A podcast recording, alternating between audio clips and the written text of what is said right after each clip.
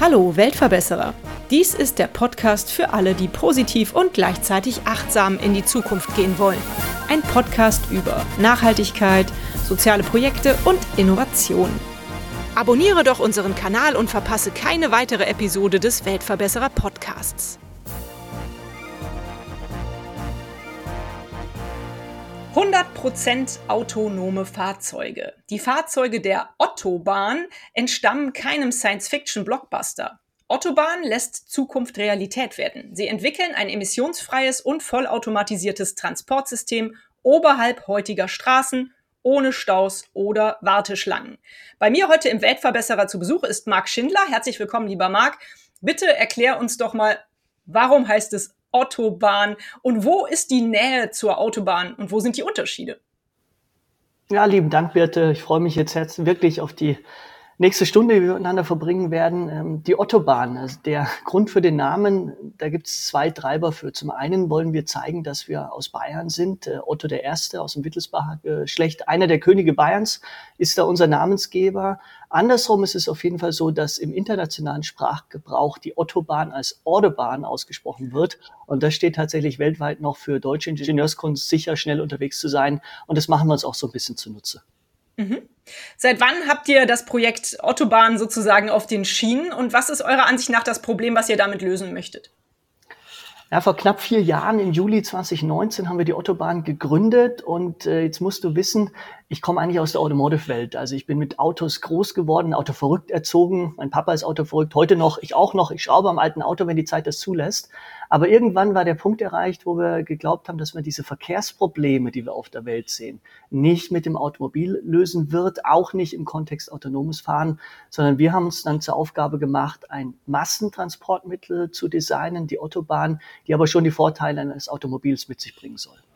Mhm. Also das soll tatsächlich in Zukunft für jedermann verfügbar sein.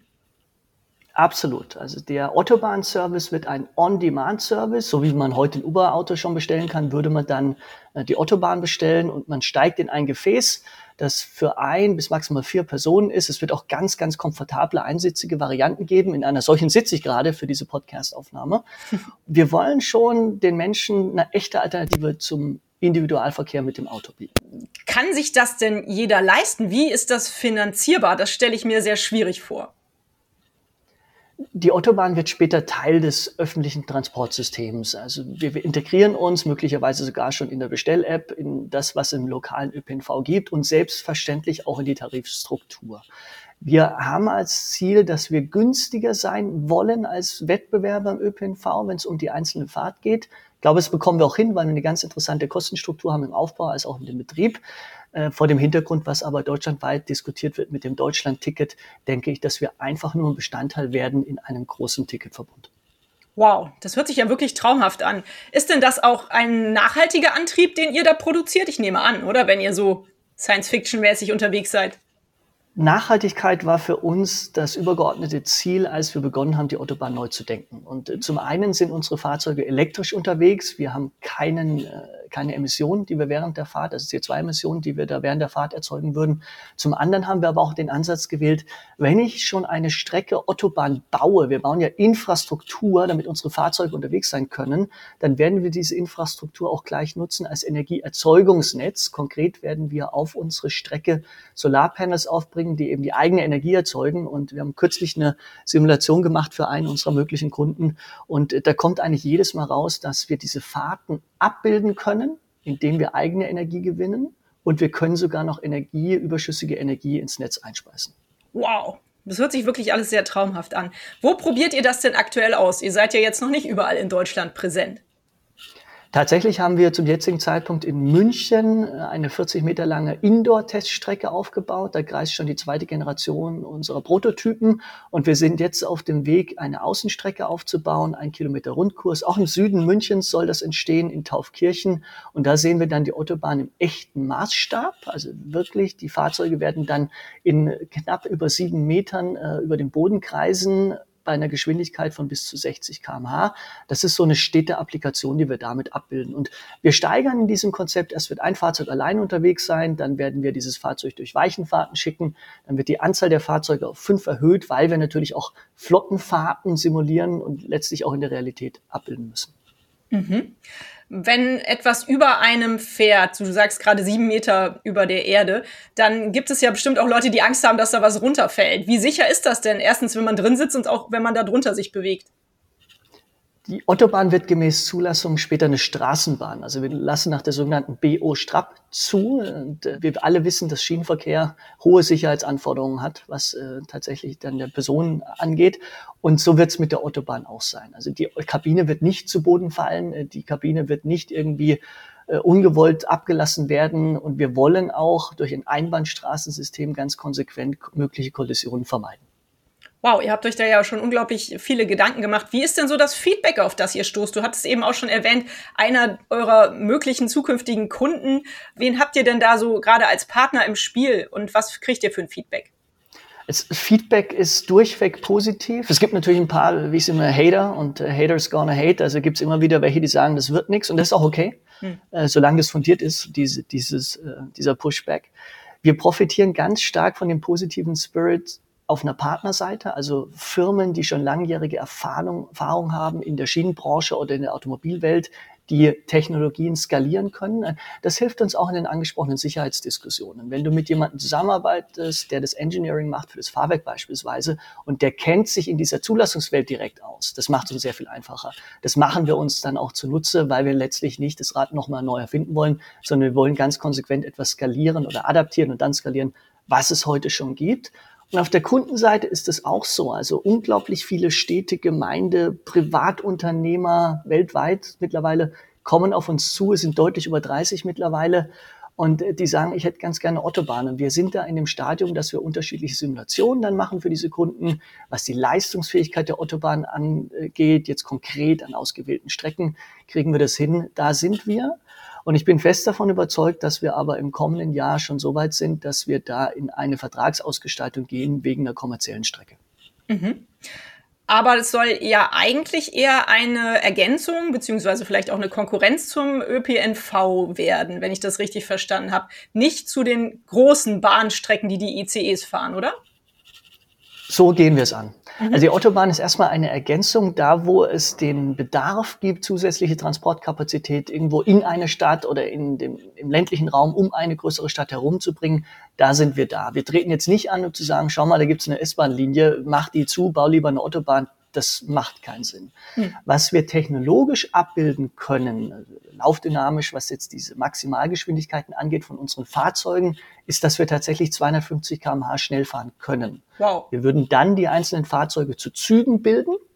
Die würden auch hart gekoppelt werden, also sie hätten einen Kopplungsmechanismus. Und dann würde dieser Zug mit einer Geschwindigkeit von 250 km/h tatsächlich auch schnell fahren äh, über Land oder zwischen den Städten. Das wäre die angesprochene Konkurrenz vielleicht zu einer Deutschen Bahn, die heute zwischen München und Berlin verkehrt aber realistisch gesehen, da sind wir auf der Zeitachse ganz, ganz weit hinten. Es sei denn, es kommt jetzt ein Verrückter um die Ecke gesprungen aus Middle East und sagt, ich möchte jetzt sofort eine Hochgeschwindigkeitsapplikation.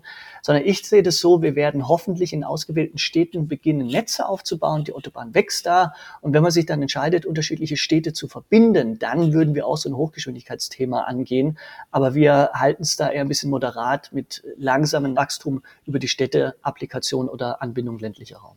Mhm. Wann werde ich mich denn mal in so eine Autobahn setzen können? Wann wird denn ungefähr die, der Zeitstrahl sein, wo das eventuell Realität ist?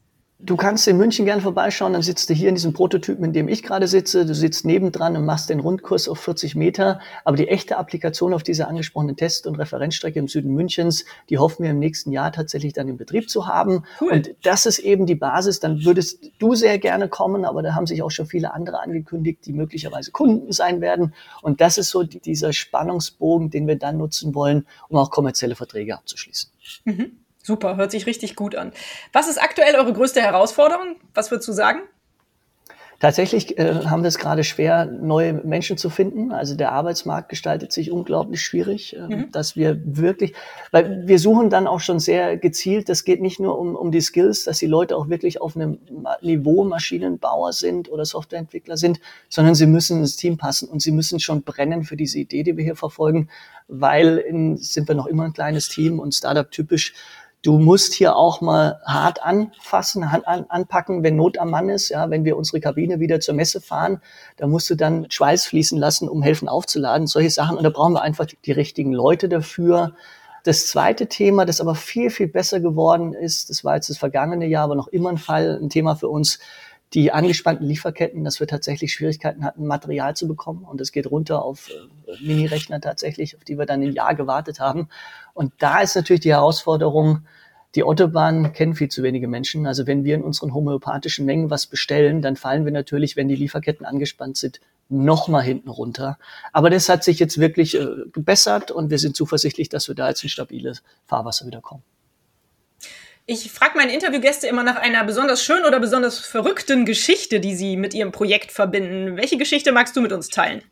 Also äh, verrückt und schön geht in diese Richtung, die ich angesprochen habe. Man muss auch mal äh, anpacken können. Äh, vergangenes Jahr, bevor wir auf die Messe Green Tech Festival in Berlin gefahren sind, waren natürlich zwei Wochen vor Messestart von unserer Kabine, die wir da präsentieren wollten, noch nichts fertig, mit Ausnahme von ein paar Halbschalen.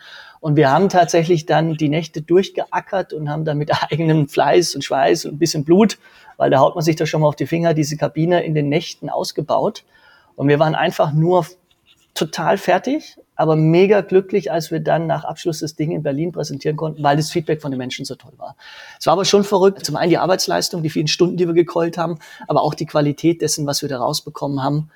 Das war schon wirklich cool. Echt mhm. cool. Du scheinst für den Job zu brennen. Du wirkst sehr so im Interview. Ist das für dich wichtig, dass dich diese Aufgabe auch glücklich macht? Was treibt dich immer so an? Also wenn ich keinen Bock auf meinen Job habe, dann bin ich falsch. Und diesen Aha-Effekt hat mir meine Frau vermittelt, weil sie das als Außenstehende reflektiert man nochmal anders, wie Menschen abends nach Hause kommen und sind die gut drauf oder nicht. Und da war die klare Ansage, Marc, du musst was anderes machen. Und das mache ich jetzt seit vielen Jahren was anderes. Ich habe mir dann geschworen, wenn es denn irgend geht, nur noch Dinge zu tun, auf die ich auch wirklich Bock habe. Und da gehört Autobahn jetzt einfach dazu. Da gehört aber auch dazu, dass eben die Menschen, mit denen ich täglich zu tun habe, auch so ticken und auch Lust haben, jetzt was nach vorne zu treiben. Also da habe ich sicherlich eine komfortable Lage im Moment. Mhm. Was kann man denn tun, wenn man diesen Podcast jetzt hört, als Hörerin oder Hörer und sagt so, wow, was für ein super cooles Projekt, wie innovativ, äh, das möchte ich, dass das vorangetrieben wird, dass das schneller geht. Was kann man tun, um euch zu helfen, außer vielleicht sich bei euch zu bewerben, wenn man richtig Feuer und Flamme ist und wahrscheinlich im Moment im Großraum München arbeiten möchte, ne? Also bewerben ist ein super Thema und da ist uns auch nicht wichtig, was genau auf dem Papier steht. Wir nehmen uns dann schon Zeit, die Leute kennenzulernen. Also mhm. ob das Zeugnis jetzt genau passt oder gut war oder schlecht ist uns egal. Äh, aus dem Anschreiben wir, lesen wir eigentlich das meiste raus. Das würde tatsächlich helfen, wenn wir dann Leute gewinnen. Ansonsten sind wir froh um jeden, der positiv über die Autobahn spricht, weil tatsächlich ist es so, wir waren jetzt auch wieder vergangene Woche auf einer vorvergangene Woche auf einer anderen Messe in Berlin wir sind in der Wahrnehmung schon einigermaßen in der Breite, ganz speziell jetzt in diesem öffentlichen äh, ÖPNV-Ökosystem. Das freut uns, aber je mehr darüber gesprochen wird, umso positiver ist das sicherlich für uns. Und äh, wenn es gar so konkret ist, dass Menschen, die diesen Podcast jetzt hören, auch Zugang haben zu einer möglichen Strecke, äh, zu einer Stadt, zu einer Kommune oder auch privat, sprecht uns an und dann reden wir darüber, ob das nicht Sinn macht. Super, das war schon mal ein guter Aufruf. Also für mich seid ihr ja Weltverbesserer mit eurer Idee. Welche drei Dinge müssten denn deiner Ansicht nach passieren, damit die Welt ein besserer Ort wird? Wow, drei gleich. Ich glaube, das ist eine ganz interessante Diskussion. Ich glaube, wir entwickeln uns jetzt gerade in die richtige Richtung, zumindest in den meisten Köpfen jetzt speziell hier in Deutschland angekommen, dass wir das Thema Nachhaltigkeit jetzt mehr ernst nehmen müssen. Wir haben aber noch diese deutsche Eigenschaft, jetzt zögern wir so lange, was wir denn tatsächlich tun und oh, können wir es nicht noch dreimal links und rechts diskutieren, um zum gleichen Ergebnis zu kommen. Also eine Sache ist, mal diesen Knopf umzulegen, endlich operativ zu werden und das kann jeder im Kleinen. Das ganz so ganz banale Dinge wie Mülltrennung und vielleicht ein bisschen nachhaltig mit Ressourcen umgehen. Das, das würde ich mir wünschen, dass die Leute das auch tatsächlich tun, weil ich glaube, verstanden haben es tatsächlich die meisten. Mhm. Als zweiten Punkt würde ich nennen, es wurmt mich schon so ein bisschen, was jetzt da in Europa tatsächlich nochmal abgeht. Äh, mit dem Krieg in der Ukraine, weil wir auch äh, ein Mädel hier hatten, das bei uns gearbeitet hat, die Anna, die aus der Ukraine kommt und dann bist du schon nochmal anders involviert. Also das wäre das übergeordnete Anliegen. Ich weiß, es klingt abgedroschen, aber der Weltfrieden oder zumindest mal, dass wir Konflikte in den Griff bekommen, ist sicherlich was, es mir auch am Herzen liegt. Ja, und, und das Dritte ist, ganz ehrlich, es geht aber in die Richtung des Zweiten wahrscheinlich, lasst uns einfach normal miteinander umgehen, so wie wir das zu Hause gelernt haben in der Familie.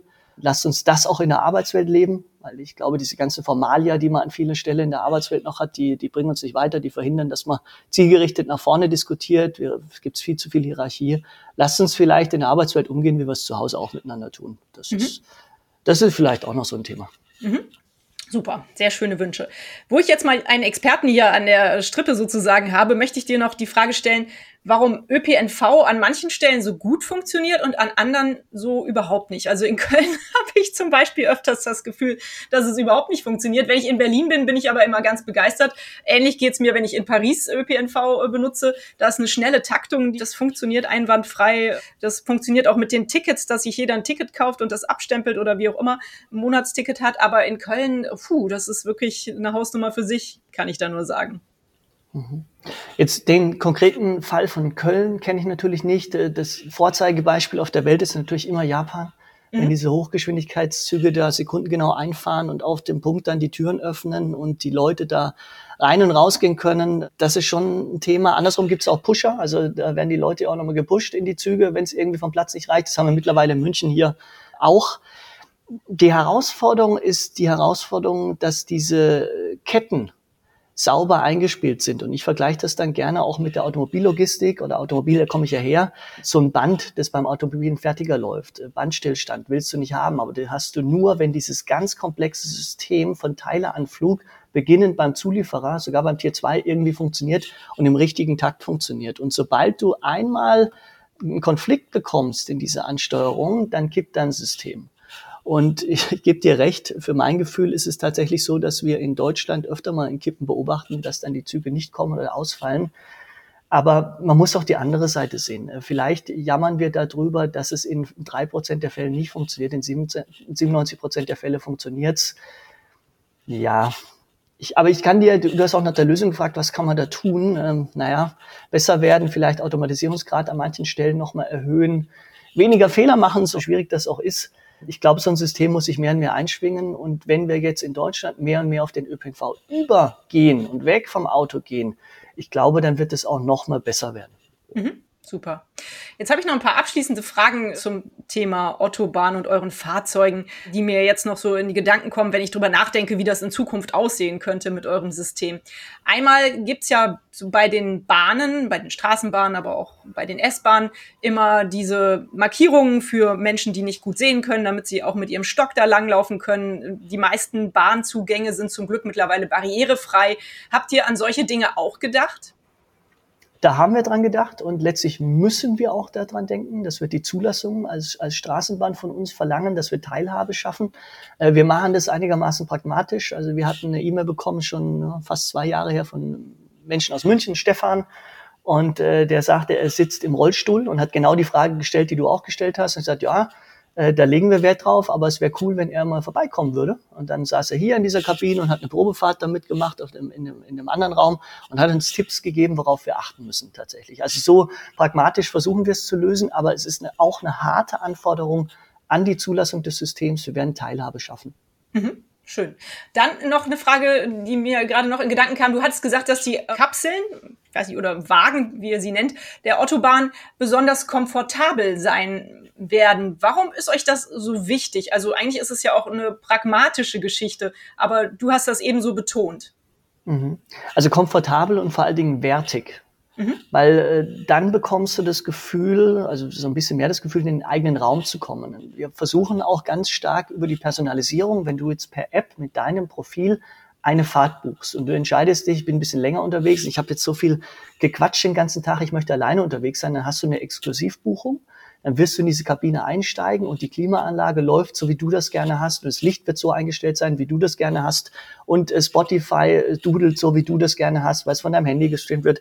Und die Sitzposition möglicherweise ist so eingestellt, wie du das gerne hast. Und vielleicht gibt es sogar noch eine Überraschung später mal. Äh, irgendeinen Drink, den du besonders gerne hast. Solche Geschichten. Das ist uns wichtig, äh, weil wir glauben, das ist ein echter Hebel, diese Fahrt so angenehm zu machen, dass die Leute sagen, ich steige jetzt tatsächlich um von einem anderen Verkehrsträger. Wow. Ja, das hört sich klasse an. Das ist aber dann eher schon auch so eine erste Klasse Fahrt, oder? Ja, aber eben mit ganz einfachen Mitteln. Bordwerkzeug, sage ich immer. Das heißt, von der Umsetzung her ist es nicht teuer. Mhm. Und äh, das wollen wir eben auch dann direkt weitergeben an die Fahrgäste. Mhm ja, super Ideen habt ihr da und auch schon viel, viel drüber nachgedacht. Das äh, hört sich wirklich in meinen Ohren ganz, ganz toll an. Dann kommen wir mal zu den letzten Fragen. In meinem Podcast geht es ja auch immer um Nachhaltigkeit und soziales Engagement. Wie kommt das in deinem Lebensalltag vor? Du hast schon eben gesagt, du achtest auf Mülltrennung, äh, Kauf von fairen Kaffee etc. pp. Hast du auch ein Projekt, wo du dich sozial engagierst? Ich habe kein konkretes äh, Projekt, wo ich mich sozial engagiere. Was ich immer wieder tue, ist im Kindergarten meines Sohnes. Da haben wir jetzt neulich so eine Küche, Mini-Küche gebaut aus Paletten. Also da hilft man gerne mal beim Schrauben. Da wird es auch noch Projekte geben. Das tue ich tatsächlich privat. Worauf ich mittlerweile großen Wert lege. Also wir, wir leben hier in München in einem Mietshaus. Da sind wir vielleicht ah, 15, 16 Parteien. Da sind viele Familien auch mit dabei. Was ich mega finde, ist, wie man sich da gegenseitig aushilft tatsächlich. Und äh, das geht auch Klamotten für die Kids. Ist wieder, es gibt wieder mal einen Neugeborenen und dann guckt man, was man hat und teilt diese Geschichten und ja, also das ist was, was mir großen Spaß bereitet und ist sicherlich auch was Nachhaltiges. Natürlich hat dann das Kind nicht die neuesten Klamotten an, aber tatsächlich Klamotten, die einfach gut sind, ja. Und bevor ich die wegwerfe, finde ich es gut, wenn die nochmal verwendet werden. Ja, wir in der Familie, wir hatten eigentlich immer gern, lieber die gebrauchten äh, Anziehsachen für die Kinder, weil die da natürlich auch schon die Giftstoffe raus, rausgewaschen mhm. sind. Ne? Da ist vielleicht gar nicht so verkehrt. Okay. Als ich noch klein war, war das ein bisschen Thema, weil ich habe eine ältere Schwester, es kam dann immer doof in dem Kleidchen. Nein, aber, es, aber natürlich habe ich auch zu einem gewissen Grad die, die Klamotten meiner Schwester da aufgetragen, wo das irgendwie ging, außer die, außer die Kleidchen eben. Aber überhaupt dieser Gedanke, Dinge nicht einfach wegzuwerfen und vielleicht nochmal was daraus zu machen. Das macht mir großen Spaß. Ich habe kürzlich wieder ein Tischchen gebaut bei uns zu Hause, weil, ja, das mache ich mit meinem Papa beispielsweise viel, wenn wir die immer besuchen. Der hat natürlich die entsprechende Ausstattung, eine große Werkstatt und äh, was man so braucht, ja, die, die Sägen, die Kreissäge, Hobel und da kannst du richtig was machen aus alten Materialien, ist total cool. Mhm, super. Schnell noch die Frage hinterher, spielt das für die Autobahn auch eine Rolle, soziales Engagement und Inklusion? Absolut. Also wir haben uns als übergeordnetes Ziel tatsächlich auch gesetzt, wenn wir erfolgreich sind, dann werden wir natürlich die Autobahn zu Beginn in Städte bauen, in große Städte, vielleicht in Europa, Amerika, vielleicht in Asien. Und wenn wir so erfolgreich sind, dass wir es uns leisten können, auch in, in Afrika beispielsweise die Autobahn zu bauen, fast pro bono, weil da gibt es oft die Situation, du hast, hast Menschen, die irgendwie im Dorf leben, es gibt auch Arbeit, aber die Menschen kommen nicht zur Arbeit. Ja? Da werden die Kinder noch im Busch geboren. Wenn, wenn wir tatsächlich es schaffen, dann aus eigenen Mitteln unsere günstige Infrastruktur da aufzubauen, sind wir überzeugt davon, dass wir damit auch ein Land nach vorne bringen können. Mhm. Ja, mit Sicherheit. Wunderbar. Es äh, hört sich für mich alles noch sehr nach Traum und ähm, ja Science Fiction an, aber ich weiß, dass ihr schon sehr weit seid mit euren Entwicklungen und euren Überlegungen. Insofern habe ich große Hoffnung, dass wir bald die Autobahn zumindest auf kleinen Strecken schon mal äh, benutzen können und möchte gern zu meiner allerletzten Frage kommen, wenn wir nichts vergessen haben oder ist noch irgendwas, was du unbedingt erwähnen möchtest? Da vielleicht noch in die Richtung dessen, was du jetzt angesprochen hast. Jetzt sind wir knapp vier Jahre unterwegs. Selbstverständlich sind wir in den meisten äh, Gewerken immer noch in der Honeymoon-Phase. Mhm. Also alle Leute findest du. Und trotzdem haben wir natürlich immer wieder auch weltliche Probleme, mit denen wir kämpfen. Und als Startup, das sich selbst die Finanzierung organisiert, ist das auch nie eine leichte Diskussion. War vergangenes Jahr ja auch besonders schwierig gewesen. Aber überdurchschnittlich viel meines Alltags ist einfach cool und positiv und es machen einfach die Menschen aus, die hier mitarbeiten. Schön. Freut mich sehr zu hören. Meine allerletzte Frage ist immer die nach einem Buchtipp. Liest du gern und hast du einen Buchtipp für uns? Die Bücher sind erhältlich bei booklooker.de, dem Marktplatz für Bücher. Da hast du mich genau da erwischt. Ich lese überhaupt nicht. Also ich habe noch, es, es ist kein Witz, ich habe noch nie gelesen. In kleiner Schule habe ich Bücher gelesen, weil ich es irgendwie musste aber ich bin nicht in der Lage, mich abends hinzusetzen und ein Buch aufzuschlagen. Ich habe keinen Buchtipp. Ich habe keinen Buchtipp. Vielleicht hast du ja einen Filmtipp oder einen Hörspieltipp. oh, schwierig. Na, solche, das lasse ich alles irgendwie auf mich einrasseln. Nee, tatsächlich nicht. Ich meine, ich kann euch jetzt momentan schauen wir das Dschungelbuch zu Hause. Äh, Ach, das ist ganz ja. lustig. Aber da gibt's in der Breite von diesen Kinderbüchern oder Unterhaltserien äh, so viel da kann ich euch fast alles empfehlen. alles klar, kein Problem. Prima, Marc. Tatsächlich hast du unglaublich Gas gegeben mit der Beantwortung ja. der Fragen und hast auch wunderbar knappe Antworten gegeben. Das finde ich super. Ich danke dir herzlich. Das ist eigentlich das, was ich mir von vielen anderen Interviewpartnern immer wünsche. Du hast es geschafft. Super und äh, vielen Dank, dass du dir die Zeit genommen hast, uns die Autobahn jetzt hier mal vorzustellen. Ich hoffe, dass sie damit vielleicht in mehrere Leute Köpfen jetzt präsent sein wird und mehr Leute drüber reden werden. Ich wünsche euch ganz, ganz viel Erfolg für dieses super tolle Projekt. Mich würde es sehr freuen, bald in einer Autobahn sitzen zu können. Ja, vielen Dank und bis bald. Tschüss. Lieben Dank, bitte. Richtig cool. Und euch vielen Dank fürs Zuhören. Wie immer findet ihr natürlich alle Informationen und Links zu diesem Projekt in den Show Notes. Hat es euch gefallen? Fühlt ihr euch inspiriert, bewegt? Habt ihr Verbesserungsvorschläge für mich? Dann schreibt mir gerne. Auch die E-Mail-Adresse findet ihr in den Show Notes. Abonniert doch den Weltverbesserer Podcast, dann verpasst ihr keine Episode mehr. Teilt, liked und kommentiert diese Folge des Weltverbesserer Podcasts. Ich würde mich sehr freuen. Vielen Dank dafür und bis bald. Eure Birte.